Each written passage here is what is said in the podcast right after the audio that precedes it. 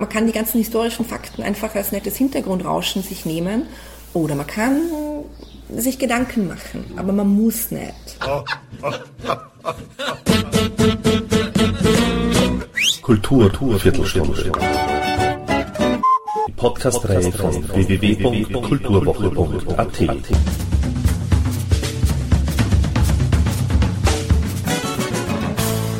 Präsentiert von Manfred Horak. Mit der zweite Reiter führte Alex Beer den Kriminalinspektor August Emmerich ein, der im Wien des Jahres 1919 Mordfälle zu lösen hat. Für diesen Debütroman erhielt die Vorarlbergerin gleich mal den Leo Perutz Preis 2017 für die beste Neuerscheinung aus dem Genre Kriminalroman im deutschen Sprachraum. Der zweite Roman, Die Rote Frau, führt diese begonnene Reihe fort und spielt ebenfalls in Wien, allerdings ein paar Monate später, nämlich im März 1920. Hunger am Ende des Krieges, Hunger am Beginn des Friedens, der Zerfall der Monarchie, Gründung der Ersten Republik, Kriegsheimkehrer, Arbeitslose, unwirtliche Hygienezustände prägen das Stadtbild. Und in all dem setzt Alex Beer ihre Krimihandlung an. Sie bleibt dabei nicht an der Oberfläche, sondern recherchiert penibel in den Archiven der österreichischen Nationalbibliothek. Herauskommt in beiden Fällen ein spannungsreiches Gesellschaftsbild mit gut herausgearbeiteten Charakteren und glaubhaften Krimihandlungen. Der literarische Feinsinn von Alex Beer schafft dabei die Gratwanderung der anspruchsvollen Unterhaltung unter Einbeziehung zeithistorischer Sittenbilder und Alltagsmomenten ohne dabei jemals die Spannungsdramaturgie eines Krimis aus den Augen zu verlieren. Beide Romane heben sich somit wohltuend von der breiten Masse an Kriminalromanen ab. Und war schon der zweite Reiter ein Hochgenuss zum Lesen, so ist der zweite Fall mit August Emmerich nochmals eine Steigerung. Beim Interview sprachen wir über Erwartungshaltungen und Recherchemethoden, über Ansprüche und Glück und nicht zuletzt über soziale Einrichtungen, in der Ersten Republik. Passend zum Zeitrahmen des Romans stammen die Musikbeiträge von Original-Shellac-Aufnahmen aus dem Jahr 1919 und 1920, namentlich von Irving Kaufman, Arthur Fields, Marion Harris, Al Jolson, Mamie Smith, Albert C. Campbell und Henry Burr, Armin Berg und Otto Reuter.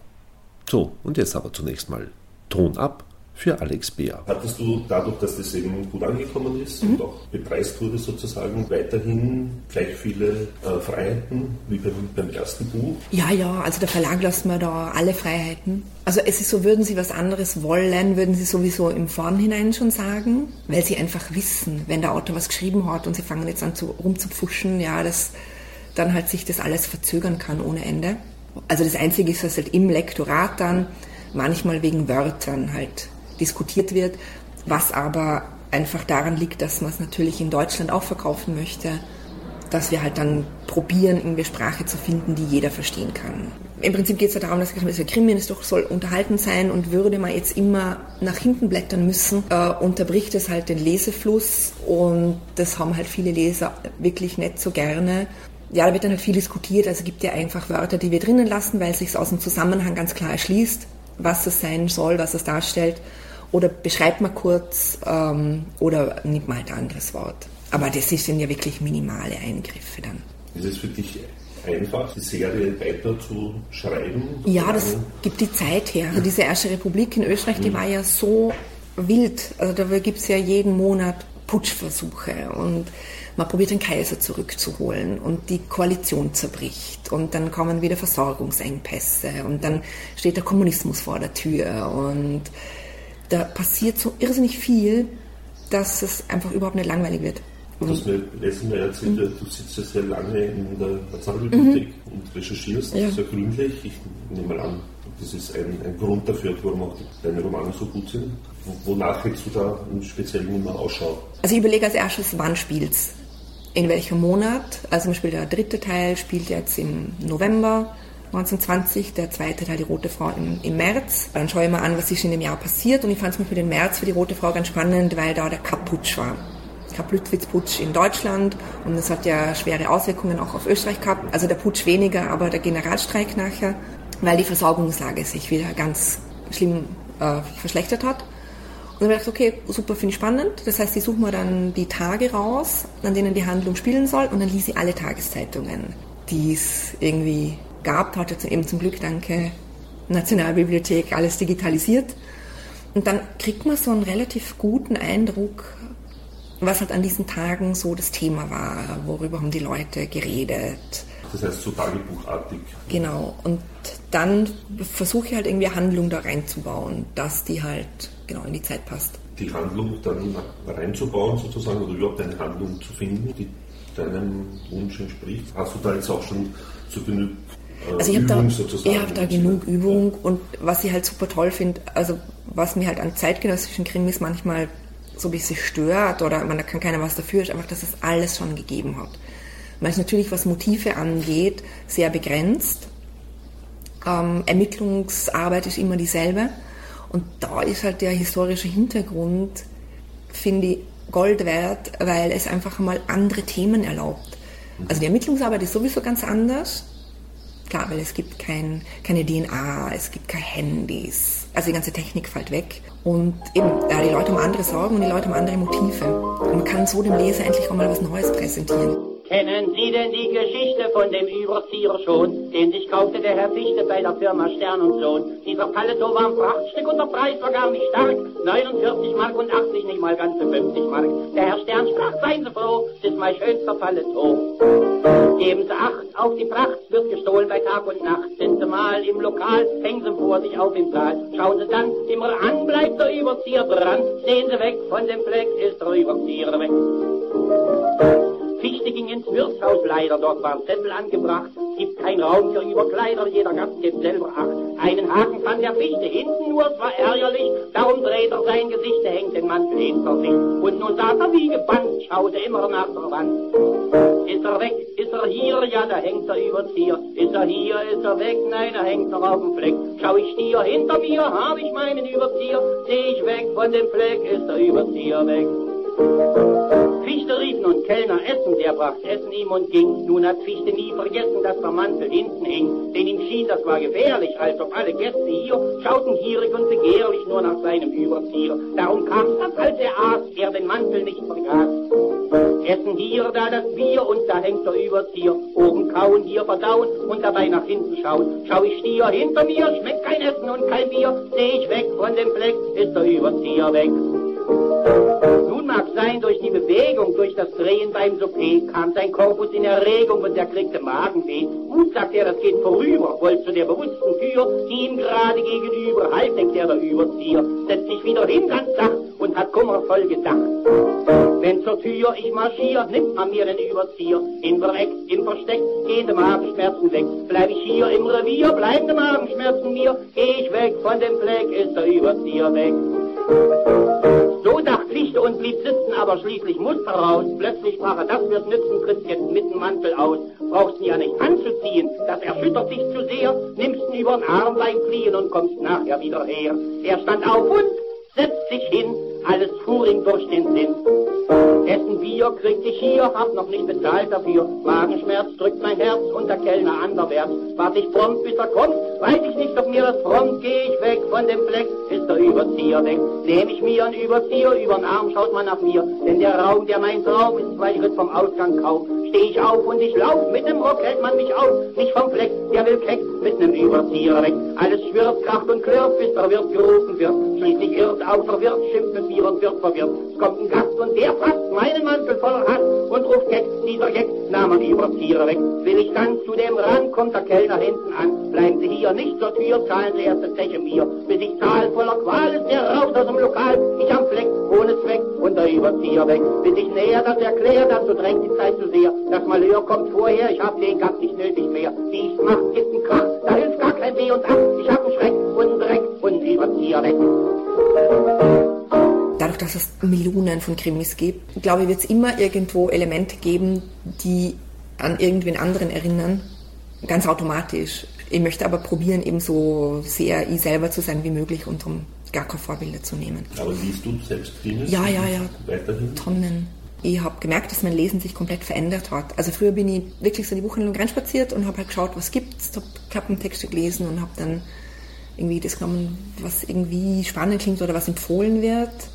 Mittlerweile ist mein Hauptproblem eben dieser, dieser Einheitsbrei. Also wenn man sich den Krimimarkt, der ja immer nach wie vor einer der größten ist, anschaut, ist das alles so nichtssagend für mich mittlerweile geworden ist. Also man denkt sich so, pff, ja, also, oh, schon wieder ein Kommissar, der unter seiner Scheidung leidet und darum jetzt zu viel trinkt und man hat schon wieder ein, Mord, also ein Opfer, das brutal abgeschlachtet worden ist, so und dann die üblichen Verdächtigen.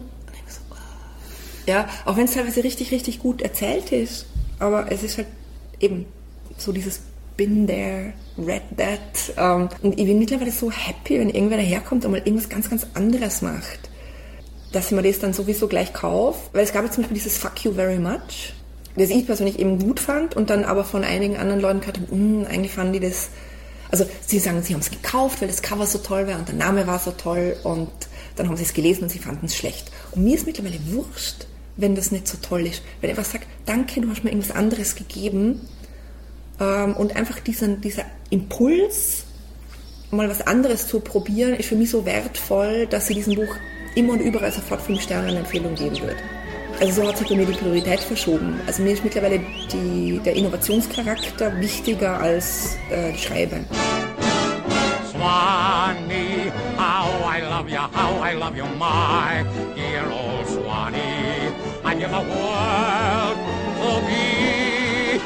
among the folks in EIX, I even know my mammy's waiting for me, praying for me down by the Swanee. The folks up north will see me no more when I get to that Swanee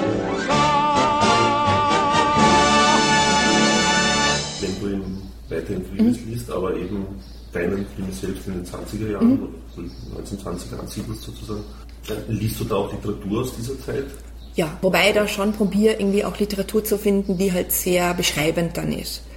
Weil man doch dann oft auch Literatur hat, die halt äh, sehr stark zum Beispiel auf die Charaktere fixiert ist, aber nicht diese, weil das, was mich natürlich interessiert, ist eben so Atmosphäre, wie hat es gerochen, wie hat also wenn man auf die Straße geht, zum Beispiel, wie hat sich das angehört? Das ist ja ganz anders als bei uns jetzt so, weil die Autos klingen, also Autos sind viel weniger, die klingen ganz anders, dazwischen die Pferdekutschen, mhm. so Sachen. Also im Spiel Josef Roth ist zum Beispiel jemand, der super toll beschreibt. Auch so, so einzelne kleine Szenen, einfach so, so, so Stadtspaziergänge. Emil Kläger, Max Winter, das ist jetzt weniger Roman, sondern die Sozialreportage, Kisch. Es gibt ein paar so Autobiografien, die äh, ganz witzig, also so ganz, ganz frühes Self-Publishing, okay.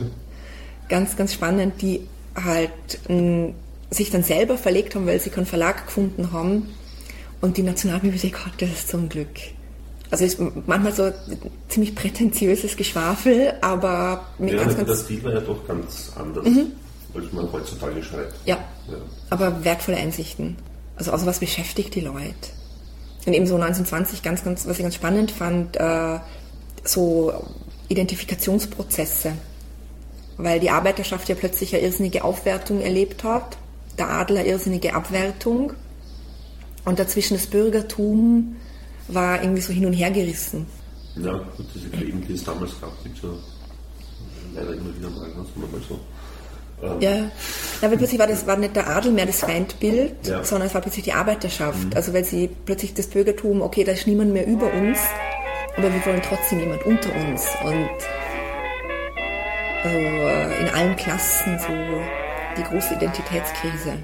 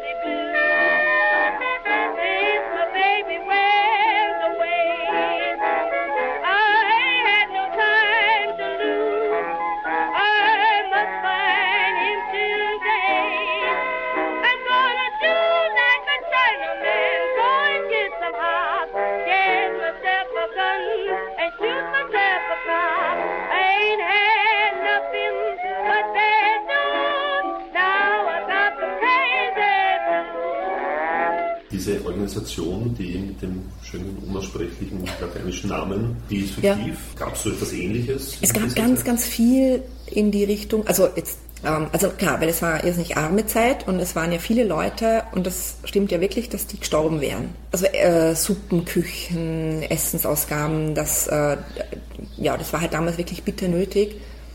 Und im Vergleich zu heute halt wirklich so, dass die Leute gestorben wären. Die werden verhungert, die werden erfroren. Es war natürlich auch, auch so eine Art, man hat sich damit geschmückt. Das war so die reichen Damen aus der feinen Gesellschaft haben sich natürlich auch sehr gerne so als die Wohltäterinnen präsentiert. Das war auch schick irgendwie. Also da, da gab es einiges in die Richtung. Und dann war natürlich dieser Aspekt, ähm, also die positive Eugenik war, war auch, auch ein großes Thema. Also dass einfach viele Politiker erkannt haben, es kann so nicht weitergehen, wir müssen irgendwas tun. Äh, war viel Aufklärung mit im Spiel.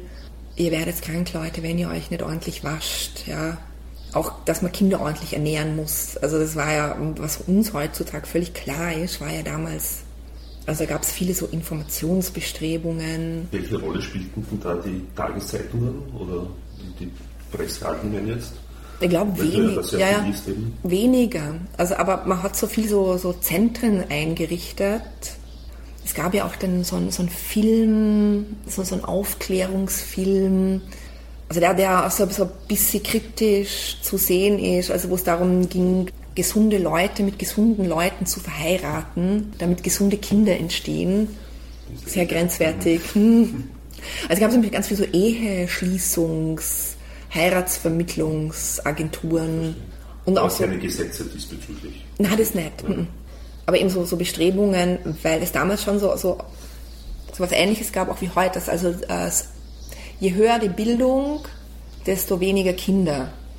Also es gab damals schon so, auch, auch von den Frauen her, Frauen, die gesagt haben, na, also es wurde ja der Verein gegen die Mutterschaftszwang zum Beispiel, also so, es hat viel mit der Emanzipation auch zu tun und ähm, dass das natürlich dann auch von der Politik erkannt wurde und dass man probiert hat, Frauen zu überzeugen, eben gerade sehr gebildete, dass sie doch bitte Kinder kriegen sollen. Und, und Männer waren ja auch oft so, ja, dass sie dann gesagt haben, ja, es ist eigentlich nicht ein, dass man jetzt ganz viele Kinder in diese ganz schlimme Welt eigentlich reinsetzen soll.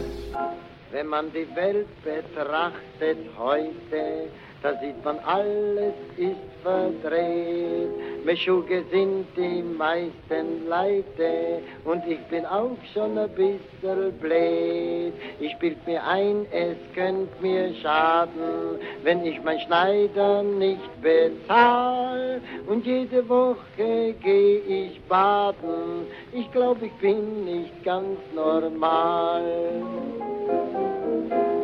Als jüngst ich in den Abendstunden ging auf der Straße ganz allein, beraubten mich zwei Vagabunden und schlugen mich noch obendrein. Doch ich hab ruhig mich benommen und denk, ich wart auf jeden Fall. Vielleicht wird doch ein Wachmann kommen, ich glaub, ich bin nicht ganz normal.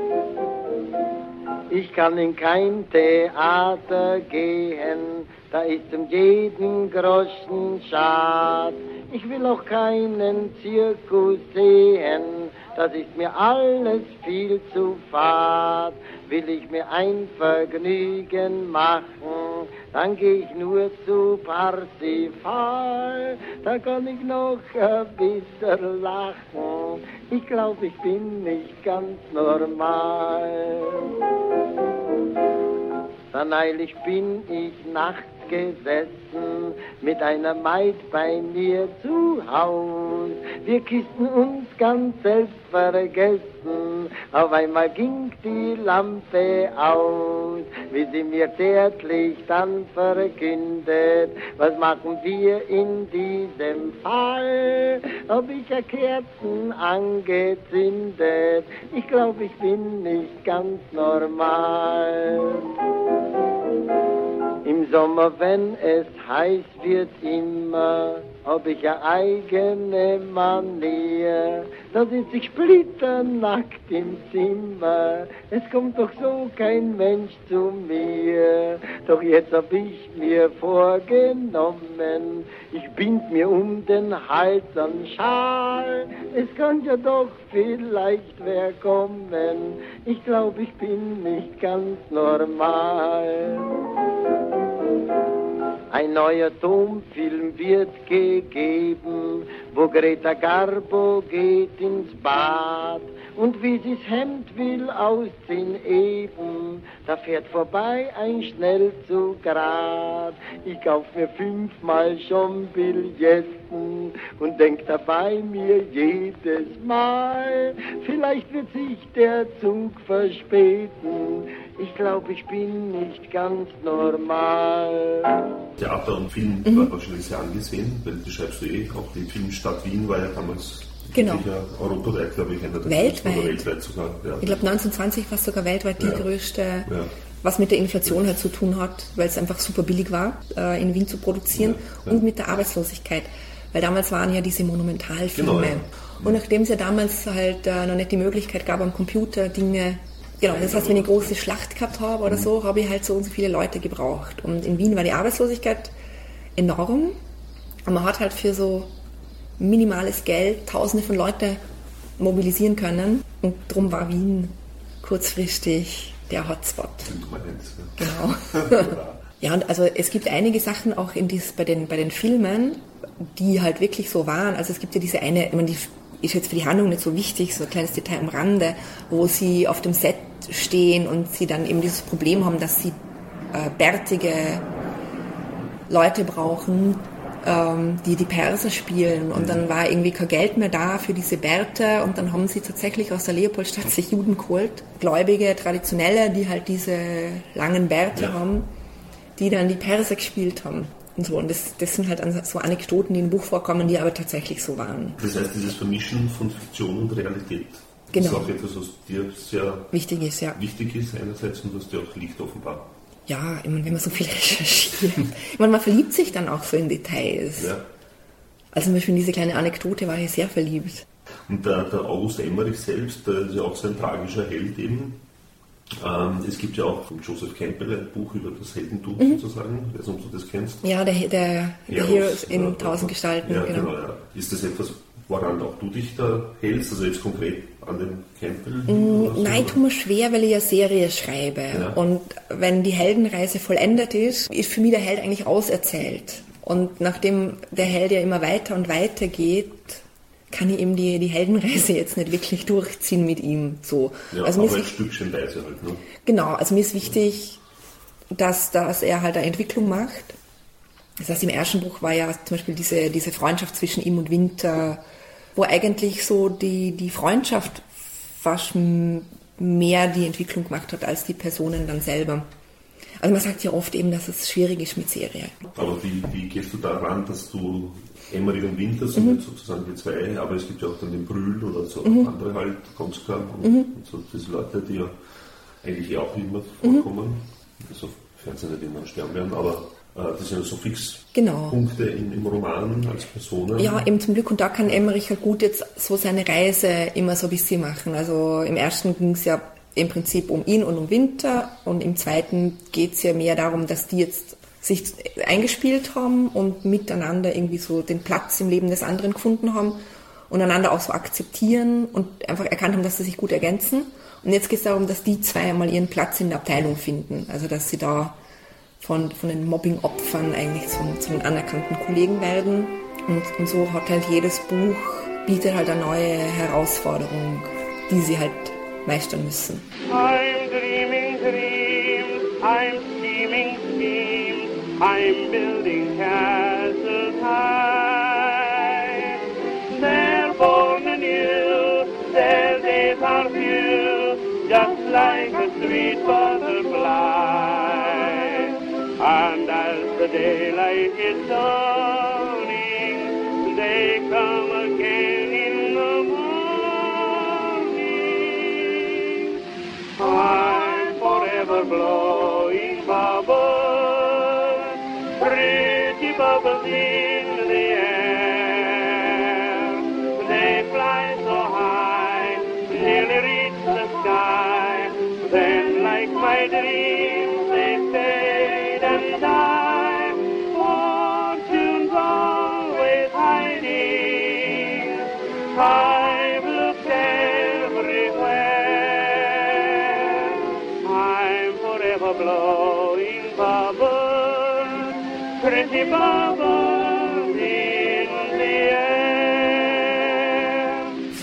Verlags und dir oder vertraglich oder so vereinbart, wie viele Folgen es geben wird oder ist das völlig offen? Das ist völlig offen, das liegt wirklich an den Zahlen. Also ich bin ja eben beim großen deutschen Publikumsverlag, das sind Unternehmen, die schwarze Zahlen schreiben wollen. Und äh, ja, genau, da geht es einfach ganz klar, was schaut unterm Strich raus. Und solange die Zahlen passen und solange ich Lust habe, können wir drum so viele machen. Ist das ein Geheimnis? Wie viele Stück müssen da verkauft werden, dass das passt? Es ist so eine Mischung. Also es, es sind ja nur, nicht nur die Verkaufszahlen, Ja. sondern man hat ja im Prinzip den Hardcover-Markt, dann kommt ein Jahr später der Taschenbuchmarkt dazu, parallel dazu immer die E-Books. Dann läuft es ja nach einer gewissen Zeit in die Flatrate. Plus äh, es ist immer die Option da, dass man eben Hörbuchrechte verkauft, Auslandslizenzen. Und das heißt, es macht dann so eine gute Mischung aus. Und ich kenne eben einige erfolgreiche Autoren und bei jedem ist die Mischung anders. Also es gibt einfach Leute, die, die sehr, sehr wenig verkaufen in, in Österreich und in Deutschland, die aber zum Beispiel irgendeinen Markt haben, der, wer ist denn das? Ist der Glattauer? Der zum Beispiel in Spanien der Superstar ist. Also, also es kann sein, dass er, also ich lege jetzt nicht meine Hand ins Feuer. Irgendeinen gibt es ja im deutschsprachigen Raum ganz, ganz schlecht verkauft. Oder ganz schlecht. Aber halt jetzt okay, nicht so der Superstar aber in, in Spanien, wenn man an der Straße steht, fährt der Bus vorbei und es ist sein Gesicht drauf. Werden deine auch schon übersetzt? Oder? Italienisch im Sommer kommt raus und im Herbst in den USA. Sehr schön. Englisch, Weltmarkt, je. Ja, und da ist aber so, da hat man dann jetzt nicht unbedingt direkt die Zahlen, weil das ja dann der spanische Verlag macht oder eben der amerikanische Verlag. Nur die zahlen halt dementsprechend viel Geld für die Lizenz. Ja, das heißt, es gibt Autoren, die eben im deutschsprachigen Raum wirklich nichts verkaufen, aber unfassbar viel Geld einfahren mit den Lizenzen. Kommt daher dieses Klischee, was man oft sieht in so diesen romantischen Filmen, wo eben sozusagen ein, eine Autorin oder ein Autor unglaublich reich ist, große Landsitze, mindestens drei Autos und etc. Kommt daher das Klischee, dass die Autorenschaft so, so, ein, so reich ist? Ja, es gibt mittlerweile ist so, dass es äh, Oder ist das in Amerika zum Beispiel anders? Amerika ist anders. Ja. Bei Amerika hat man natürlich einen anderen Markt. Also wenn ich als deutschsprachiger Autor mir anschaue, ich habe Deutschland, Österreich und einen Teil von der Schweiz. So. Liechtenstein. Ganz Weltmarkt Liechtenstein. Ich habe halt eine begrenzte Anzahl an potenziellen Lesern. Ja. So. Ich glaube, es sind 90 Millionen. Also jetzt Okay. Bevölkerung. Ja. Und jetzt schau dir an, was ein englischsprachiges Buch an potenziellen Lesern hat. Weil es ja nicht nur um die englischsprachigen Länder geht, sondern es kann jeder in der Welt und viele Leute äh, lesen auch gern auf Englisch. Und ich habe ja über das Internet und über diverse Buchhandlungen Zugriff auf jedes englischsprachige Werk. Das heißt, die haben die ganze Welt. Und natürlich, wenn jetzt äh, ein englischer Autor ein, ein super gutes Buch schreibt, hat der tausendmal mehr irgendwie Multiplikatoren. Und darum ist natürlich so, dass englischsprachige Autoren schneller und besser reich werden können. Ihre Landsitze Genau. dementsprechend größer sind. Genau. Und kennst du die Übersetzerin oder den Übersetzer? Ja, lustigerweise habe ich, also über drei Ecken, also der lebt in New York und witzigerweise hat der, ähm, der also er heißt Tim Moore und der hat geschrieben, stirbt nicht im Warteraum der Zukunft über Punk in Berlin. Okay. Hat auf jeden Fall in, in Berlin halt gelebt, lange Zeit und hat dort als DJ gearbeitet und war halt in der, in der Szene auch. Lustigerweise ist eben ein Bekannter von mir, hat ähm, mit ihm eine Lesung veranstaltet in Linz, eben aus diesem Steht nicht im Warteraum der Zukunft. Und so hat es sich dann über drei Ecken ergeben. Und das fand ich ganz, ganz witzig, wie klein die Welt ist. Johnny was bashful and shy. Nobody understood why. Mary loved him. All the other girls passed him by. Everyone wanted to know how she could pick such a bow with a twinkle in her eye.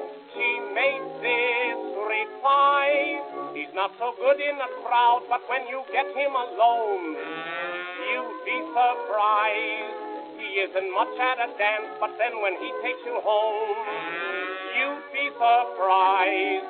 He doesn't look like much of a lover, but don't judge a book by its cover. He's got the face of an angel, but there's a devil in his eye. He's such a delicate thing, but when he starts into squeeze, you'd be surprised. He doesn't look very strong, but when you sit on his knee, you'd be surprised. At a party or at a ball, I've got to admit he's nothing at all, but in a Morris chair, you'd be surprised. Welche Herausforderungen hat dann deiner Meinung nach der Übersetzer? Wie übersetzt man Bassena zum Beispiel? Ja, das heißt, er muss dann vielleicht noch ein bisschen was beschreibendes, ein beschreibendes Element mit reinbringen. Oder auch Euda. Also da das passende englische Wort dafür zu finden.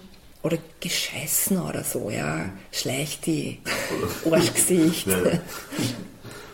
Weil da, da muss er ja irgendwas finden, was halt den Sinn wiedergibt und was aber auch von der Sprache, ich meine, Arschgesicht und so ist jetzt nicht wirklich, ähm, und, und schleicht und so. Aber es gibt ein paar Wörter im Buch, glaube ich, die halt so antiquiert ist, die bei uns heute keiner mehr sagen würde, die aber für die 20er total okay waren. Und da muss er dann was dementsprechendes finden. Eben so ein bisschen antiquiert klingt, aber gleichzeitig verständlich ist und so. Und ich glaube, dass er das ziemlich gut gemacht hat. Das Hörbuch, das es ja auch gibt, also das es von der Obonia gelesen hat oder genau. so. Ja. Also beides. gibt vom Zweiten Reiter und von der Roten Frau gibt's äh, Und jeweils beides von ihm gelesen. Beides, beides von Obonia, genau. Äh, also das ist ja bei äh, Random House Audio und die haben, also mit denen haben wir telefoniert und ich meinte, ja, also wir haben so eine Liste an Leuten, die wir als gut empfänden und da war der Hader drauf, da war Obonia drauf. Also der bei Random House mich betreut, der kommt aus Wien und der hat sich natürlich so Gedanken gemacht. Wen gibt's? Ähm, und klar, bei Schauspielern ist ja so, dass man weiß, die haben alle eine tolle Sprachausbildung und da gibt es viele, denen man es auch zutraut. Viel hängt davon ab, wer hat Zeit gerade, weil das ist ja doch ähm, viel Vorbereitung auch. Also der muss ja das Buch lesen und muss dann sich über die Charaktere irgendwie Gedanken machen. Weil wenn man es hört, Obonia liest zum Beispiel auch so, dass er jeder Figur probiert, eine eigene Sprache zu geben und also er macht das richtig, richtig toll. Genau, und wir haben dann, also ich habe dann im Prinzip eh alle abgesegnet, die mir vorgeschlagen worden sind. Und, und Obonia hat dann irgendwie Zeit gehabt, zufällig, gerade in dem Zeitfenster und hat irgendwie dann auch Bock gehabt. Und darum ist er dann geworden. Kannst du dir auch vorstellen, dass so, etwas verfilmt wird? Ja, ja, ja, es gibt eh Anfragen. Ah, ja. Ist halt eine finanzielle, eine finanzielle Frage. Ja. Eben, und es ist halt drum, man sagt ja immer, mindestens zwei normale Filme, also zeitgenössische, für das Budget, was einer von den historischen kostet. Ja, und drum eben, es wird gerade geprüft und es wird halt gerade so Machbarkeitsstudien, beziehungsweise eben, es gibt ja Fachleute, die dann halt probieren, Szene für Szene runterzubrechen und ungefähr Daumen mal Pi abzuschätzen, was das kostet. Ich meine, einerseits gibt es natürlich gerade einen Markt durch Babylon Berlin, kriegt das, hat das alles ein bisschen Aufwind bekommen, diese zeithistorischen Sachen. Genau, es muss mal jemand finden, der sich darüber traut. Denk stets, wenn etwas dir nicht gefällt, es währt nicht ewig auf dieser Welt. Der kleinste Ärger, die größte Qual, sind nicht von Dauer, sie enden mal. Drum sei dein Trost, was immer es sei, in 50 Jahren ist alles vorbei. Und ist alles teuer, dann murre nicht. Und holt man die Steuer, dann knurre nicht. Und nimmt man dir alles, dann klage nicht. Und kriegst du denn alles, versage nicht. Nur der, der nichts hat, ist glücklich und frei. Und in 50 Jahren ist alles vorbei. Und geht zu einem anderen dein Mägdelein, dann schick ihr noch das Reisegeld hinterdrein. Und bist du traurig, denk in der Pein, wie traurig wird bald der andere sein. Dem macht es mit ihr, die bleibt nicht treu. Und in 50 Jahren ist alles vorbei. Und siehst du eine Zeitung, dann schau nicht hin. Es steht ja doch bloß was Schlechtes drin und schafft dir die Politik Verdruss. Es kommt ja doch alles, wie es kommen muss. Heute haben wir die, morgen jene Partei und in 50 Jahren ist alles vorbei. Wie weit ist eigentlich so ein Mann wie Hugo Portisch, der das Standardwerk sozusagen mhm. zu Österreich 1 mhm. geschrieben hat und dann auch, später dann auch Österreich 2 natürlich. Wie weit glaubst du, hat der recherchiert, so, in diesen alten Tageszeitungen, wie du es machst, recherchiert? Für ihn natürlich auch Zeitzeugen noch verfügbar waren, was ja theoretisch eigentlich so die allerbeste Quelle ist. Ja. Die ja bei mir jetzt leider wegfällt, weil jeder, der es noch erlebt hat, so dass er sich erinnern kann und reden kann drüber, ist halt leider schon tot. Aber eben, man sagt ja drum auch, diese ganzen Erinnerungskultursachen, also mit Holocaust und so, man sagt jetzt, jetzt solange es halt noch die Zeitzeugen ja. gibt, weil in, man sind eh schon alle fast am Wegsterben. Und ich glaube, dass Hugo Portisch doch noch mehr Zugriff da gehabt hat und dass vieles über Zeitzeugen gegangen ist. Und natürlich, dass er viel mit Wissenschaftlern noch gearbeitet hat und als mit Historikern. Aber ihn als Quelle ziehst du nicht heran, sozusagen? Also er ist ja wirklich so viel beschäftigt. Und nein, nein, jetzt nicht so, als Person, so, nein, nein. das Buch. Doch, doch, doch, doch, die, die DVD ja. mhm. habe ich mir angeschaut. Ja. ja, ja, klar, weil man natürlich, ähm, sind ja viele so kleine Filmschnipsel auch drin und die sind so wertvoll, weil man es einfach sieht und dann kann man viel besser auch beschreiben. Und wie lange sitzt du jetzt sozusagen dran an deinem wie lange möchtest du dran sitzen? Wie dran sitzen, du dran? dran sitzen möchte ich, möchte es einfach in der Woche runtergeschrieben haben. Das wäre okay. so der Idealzustand. Die Wahrheit liegt bei einem Jahr Minimum. Ja, aber ich denke mir ja, je, je, intensiver und je ausführlicher du recherchierst und auch je länger du brauchst, desto besser wird es wahrscheinlich. Ja, also es hat sich ja auch auszahlt. Ich habe ja gesehen, dass dies, was den Leuten wirklich taugt und wo man dann die schönen Besprechungen kriegt und was also auch die Presse dazu bringt, ja, dass sie sich mit einem beschäftigen ist genau, sind diese kleinen Details. Ich glaube, das ist auch das, was das Buch dann so ein bisschen noch abhebt von anderen Sachen, die es gibt. Also ich, ich habe jetzt eine Kritik irgendwie gesehen für, für die Rote Frau, die bei der DPA jetzt irgendwie dann rausgesendet wird, also was mir irrsinnig gefreut hat. Und da wird halt auch so gesagt, ja, das Buch ist toll, weil man ähm, die Figuren begleitet und man kann riechen, ja, und man kann den Dreck irgendwie spüren und den Staub in der Luft und, und, und das kommt halt wirklich durch dieses ganz akribische, bis ins ganz, ganz kleinste Detail irgendwie zu gehen. Und das kostet natürlich irrsinnig viel Zeit. Das Gute ist dadurch, wenn man die, die, Zeitungen liest und wirklich aus erster Hand die Beschreibungen, dass man ja auch ein bisschen in die Sprache reinkommt. Ja. Und dass man halt eben die Wörter dann also dass, dass die Sprache zwar verständlich ist und leicht lesbar, aber doch noch diesen Touch an Antiquiertheit hat. Das kommt eben auch durchs Lesen, Lesen, Lesen, Lesen, Lesen. Und wie findest du die Qualität dieser der Tageszeitung oder der Magazine aus, die, aus jener Zeit? Gibt es da einen Qualitätsunterschied zu heute? Ist also, oder es war Boulevard damals genauso eklig wie der heutige Boulevard und die sogenannten Qualitätszeitungen so wie heute? Genau. Also es, es, unterscheidet sich gar nicht viel. Was man hat 1919, 1920 ist eine irrsinnige Auswahl. Also es gab unfassbar viele verschiedene Zeitungen und also sowohl Tages- und auch Wochen- und auch Monatszeitungen. Und was ich halt ganz spannend finde, ist, wie klar die politische Ausrichtung aus der Zeitung rauszulesen ist. Also wenn man die Arbeiterzeitung liest und wenn man die Reichspost liest, wird ein und dieselbe Begebenheit beschrieben auf zwei komplett verschiedene Arten. Und da habe ich zum Beispiel das Gefühl, dass es jetzt nicht ganz so krass ist, aber eben so eine irrsinnige Bandbreite. Und es ist natürlich super, wenn man kriegt halt alle, alle Haltungen mit und alle Arten, irgendwas zu bewerten. Eben die Arbeiterschaft bewertet es ganz anders als irgendwie die Bürgerlichen. Und darum war es mir eben auch wichtig, dass sie von jedem Tag verschiedene Zeitungen lese.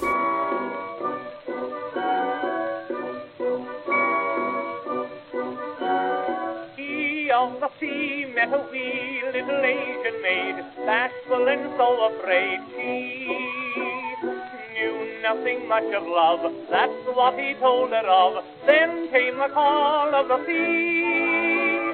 Just like a rose when it knows that the day is done, he sees the fading sun go. He leaves, he grieves as he sails soft and low. Sing, sing some more of the maid I left in old Singapore. She is waiting for me there by the shore.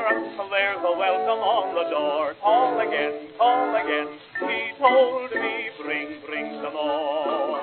Lover, trinkets to the one you adore. There's a lot of love and kissing in store when you return to Singapore.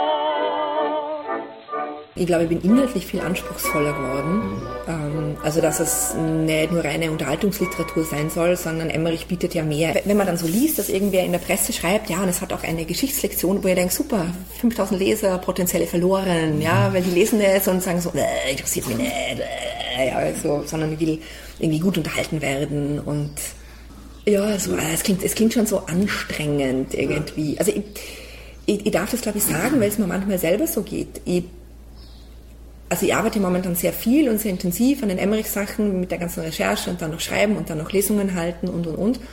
Und ich bin manchmal wirklich am Abend einfach müde. Und wenn dann mir, sei es jetzt auf dem Buchmarkt oder auch ähm, so TV-Serien, irgendwas präsentiert wird, das den Anstrich hat mit Anspruch, ja, dann denke ich mir so, das ist jetzt zu anstrengend. Also so, so dieses Bedürfnis, ähm, nach einem ganzen Tag harte Arbeit, ähm, sich einfach nur auf die Couch zu setzen und sich mit irgendwas Dummem berieseln zu lassen, eben sei es ein Buch oder ein Film, irgendwas, was mir einfach nur so gut jetzt unterhält und mir hilft, irgendwie so ein bisschen runterzukommen. Ähm, da habe ich ja auch so diesen Bedarf. Und ich glaube, ich habe auch in den letzten Jahren wahrscheinlich sehr viele tolle Sachen äh, nicht konsumiert, weil sie den Anstrich gehabt haben, Anspruch. Eben und gleichzeitig habe ich halt das Bedürfnis, doch irgendwas zu machen, das einen Anspruch hat, einen gewissen. Ähm, wobei man eben nicht vergessen darf, es ist ja trotzdem gute Unterhaltung. Es ist spannend und ähm, ja, man kann mitfiebern und es gibt Wehen und es gibt eine Ticking Clock und na, na, na. Aber trotzdem möchte ich, dass es halt mehr ist. Es hat ja auch so ein bisschen einen sozialkritischen Anspruch jetzt. Also das erste ja schon ein bisschen, ja, und das ist jetzt noch ein bisschen mehr, finde ich. Ähm, und ich glaube, drunter möchte ich, möchte ich nichts mehr machen. Danke, gut so.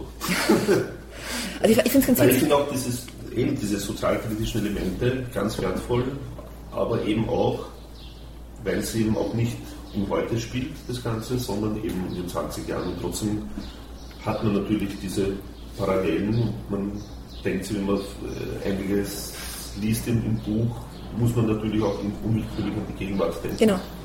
Aber ich finde. Oder an eine mögliche Zukunft. Ja, ja. Aber ich finde, was, was ihr dann gut findet, ist, dass, wenn man es jetzt einfach nur lesen will, um der Krimi-Handlung willen, ja, ohne dass man irgendwie sich jetzt großartig beschäftigt mit irgendwas, kann man das machen. Man kann sich die Krimi-Handlung einfach lesen oder kann man es zumachen und weglegen. Und man muss jetzt nicht großartig drüber reflektieren oder ähm, eben Parallelen ziehen mit der heutigen Zeit. Aber man kann. Ja, und man, man kann die ganzen historischen Fakten einfach als nettes Hintergrundrauschen sich nehmen oder man kann sich Gedanken machen, aber man muss nicht. Weil zum Beispiel eben die, die DPA-Kritik steht dann eben, äh, Alex Beer positioniert sich jetzt klar, so, also auch wo ich politisch steht zum Beispiel. Also es ist klar, dass ich eher auf der linken Seite irgendwie angesiedelt bin und eher auf der sozialdemokratischen Seite und so weiter. Und ich finde, das sind halt Sachen, ja, die kann man raus interpretieren, muss man aber nicht.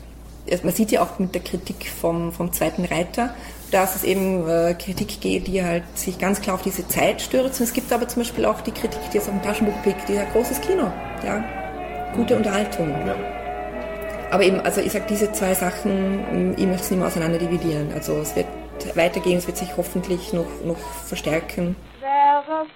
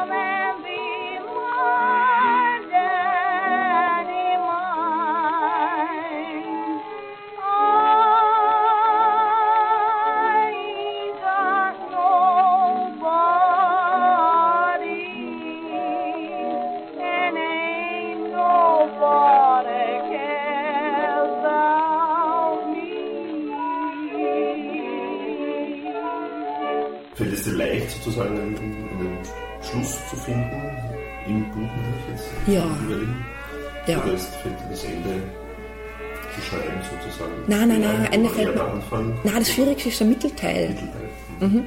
Der, Damit es keine Durststrecke Genau, so. genau. Weil der, der, am Anfang hast du ja dieses so, du führst alles ein, ja, und du sagst, ah, das ist die Person und der Konflikt und dann passiert der Mord, ja, und dann, da kommt ja alles so richtig einmal in Fahrt.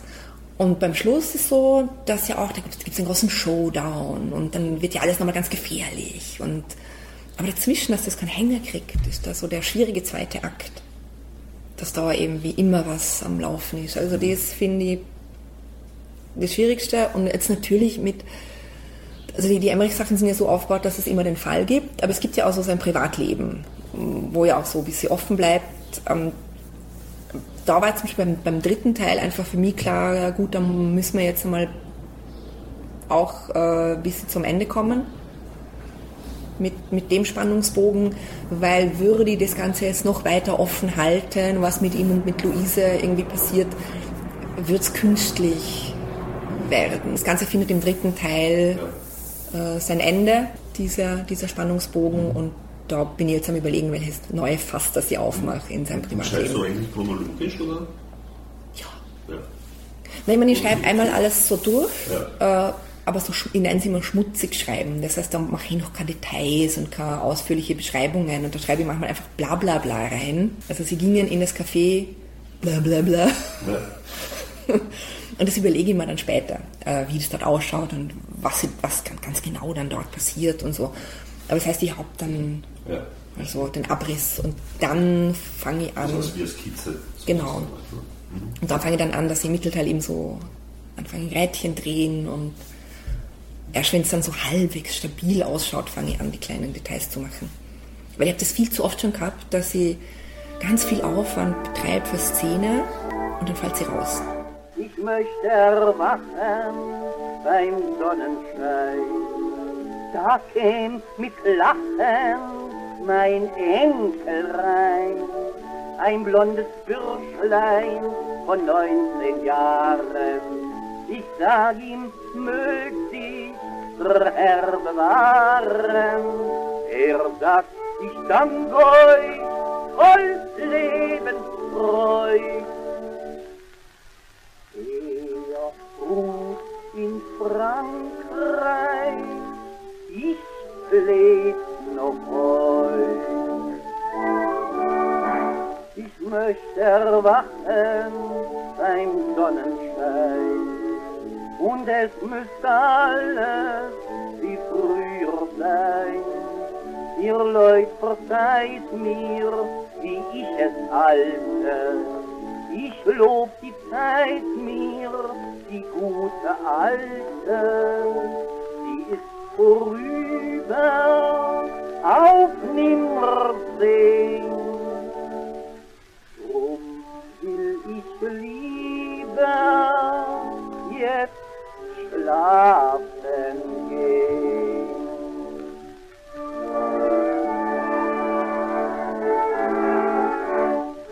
Was sind so allgemein deine Erwartungshaltungen? Als Autorin, ja, also an und für sich wünsche ich mir halt, dass es weiter so gut angenommen wird. Weil du bist ja sehr unbedarft, sozusagen, wenn ich das so sagen darf, als zur Autorin Mhm. Genau, geworden eigentlich. genau. Ja. Naja, ich wünsche mir halt, dass sie weiterhin ähm, besser wird. Also ich habe mit dem letzten Buch, jetzt mit dem zweiten Reiter, erst nicht gute Kritik bekommen. Also dass es auch weiter so gut ankommt dass, und dass es noch eine breitere Leserschaft findet.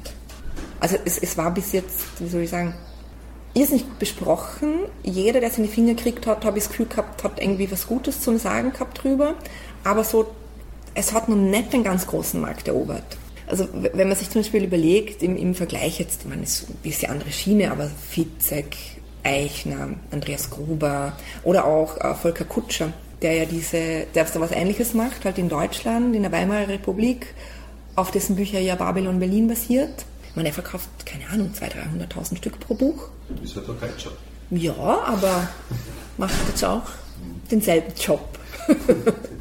Abschließend gibt es aber schon noch was. Gibt es nämlich von Peter Handke den Versuch über den glück- geglückten Tag.